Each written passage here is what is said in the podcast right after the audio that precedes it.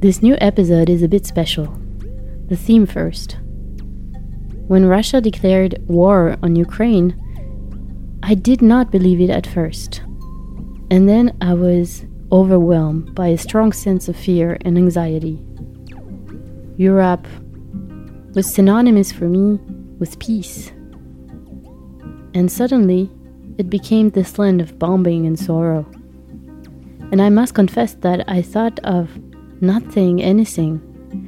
After all, Europe et Sentiment is not a news podcast, and I'm not a specialist in geopolitics or an international correspondent. But ignoring such an event that puts European sentiment back at the heart of the media debate, it seems hard not to talk about it. It's a bit special with the format.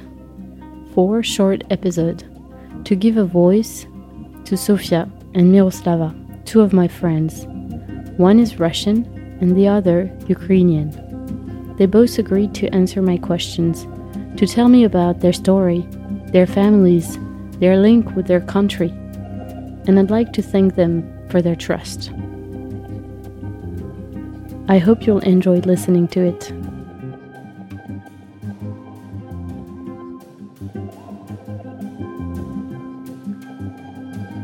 I don't know, I have no relatives in Russia. Maybe if I would have, that'd be completely different story. And that'd be really like more complicated. Uh, uh, in Russia, we call it war, and it's forbidden to say that it's war because you can go to prison for up to 15 years. You have to say that it's a military operation.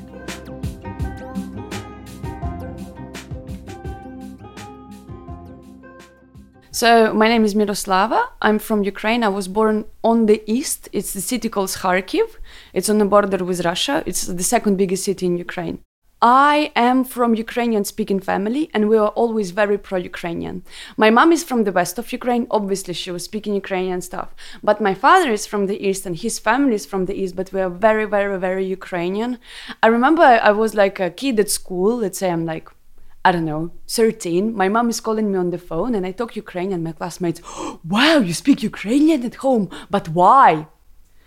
You understand? Like all my life, and I think it won't be that anymore after the war, but all my life when I was in Kharkiv, everybody would ask me, oh wow, why do you speak Ukrainian? You know, not like with bad intention, with more like curiosity, but this question make it not normal. You understand what I mean? When people wonder why, it makes it's not normality.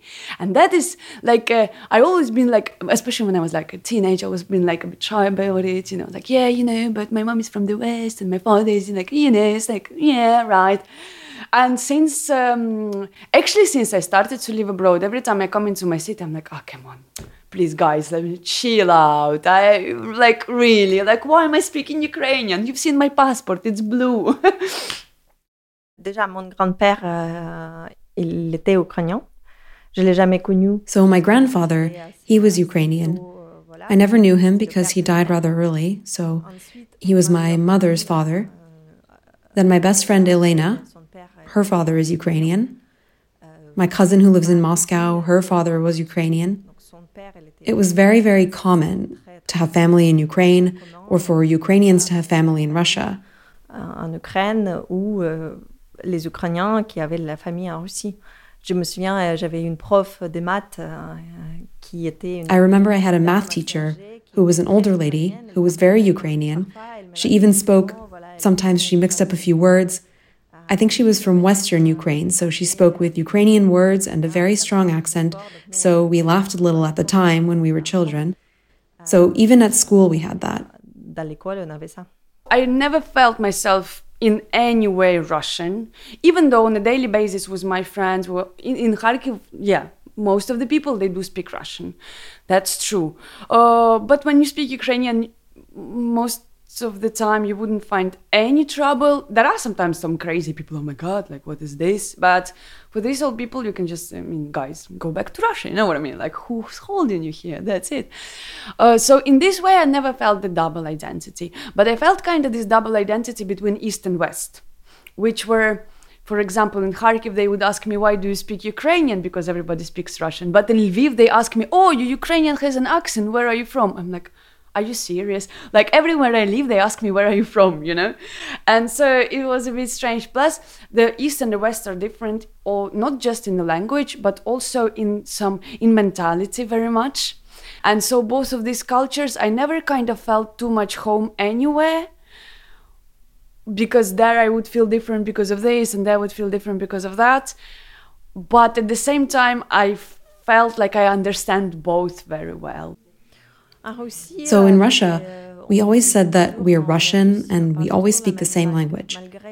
Despite the size of the country, I think it's thanks to the Soviet Union or because of the Soviet Union, we all became the same and we didn't have many accents. Here, for example, in smaller countries like France or Spain, you drive two kilometers, I mean 200 kilometers from one city to another, and you already notice the accent. In Russia, we don't have that at all. Instead, we have the accent of the big cities versus the countryside. It's the only kind of accent you can imagine. So I always presented myself as a Russian, and I didn't have any other uh, type of identity.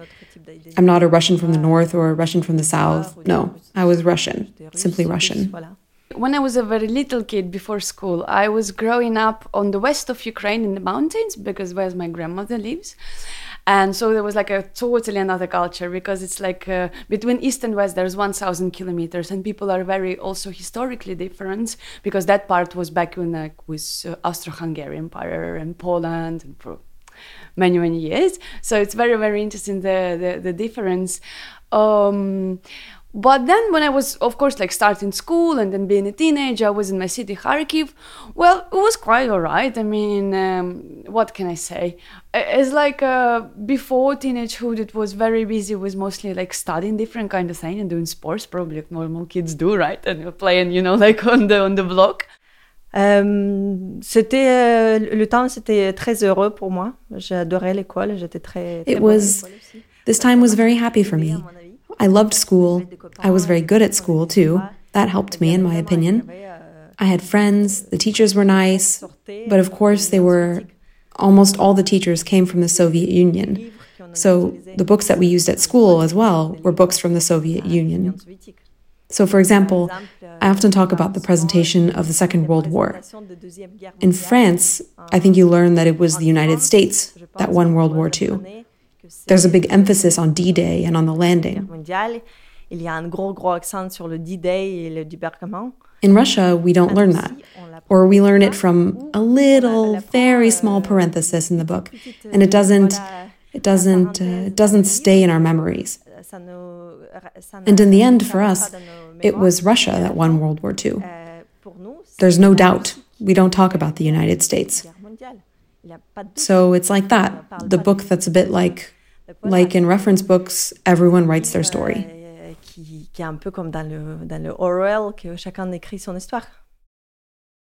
No, my family never liked Russia and never wanted to do anything with it. But I, I can say like more or less how it was, you know, the vibe, let's say, especially maybe on the East. Like, you could say that in the beginning, people are like, yeah, okay, we're kind of like brothers or whatever. Also, we had such a strong economical bond because in Soviet Union, the economics, all the economics would be very centralized. So let's say in Ukraine, you would have three types of, like on the East, three types of industry. Then somewhere else in Kazakhstan, another type, and you'd be very connected through Moscow. So it was very difficult. You had to be together for a while, at least economically. So that's like one thing, but it, plus a lot of relatives, you know, people would, I don't know if it's Soviet Union, you could, I don't know, you could bo- be born in Kiev and go to work to Vladivostok because that was the job. So a lot of families were like everywhere. En fait, on, on avait euh, toujours, euh, bien évidemment, su l'histoire et on savait que l'Union soviétique, c'était euh, voilà, un seul pays. Qui so we'd always, of course, known the story, and we knew that the Soviet Union was a single country that brought together different nations. But when I was in school, well, Ukraine was an independent country with Ukrainians who also spoke Russian. But it was another country. I don't know if we can take Canada and the United States as an example. They also, for the most part, speak the same language, They have a very similar culture, but I don't think an American who goes to school will think, oh, Canada will become part of my country. No, it wasn't in our thoughts at all.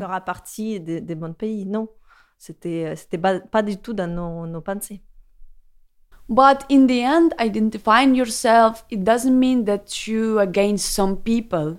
You know, if you identify yourself as uh, French, you, you can still have cousin in Spain, right? But you're French, and it doesn't mean you don't love your cousin or you want your cousin and you're bad.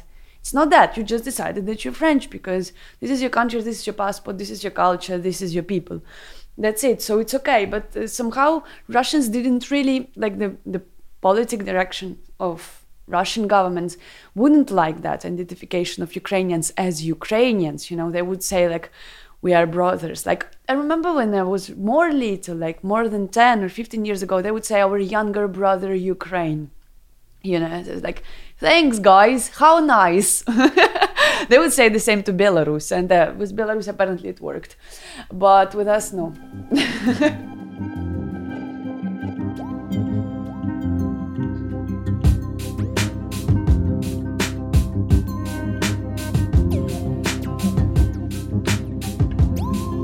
This is Europe et Sentiment, a podcast created and homemade by Laetitia Chaban.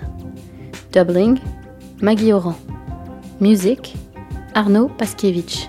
Sound editing Anaïs Cab.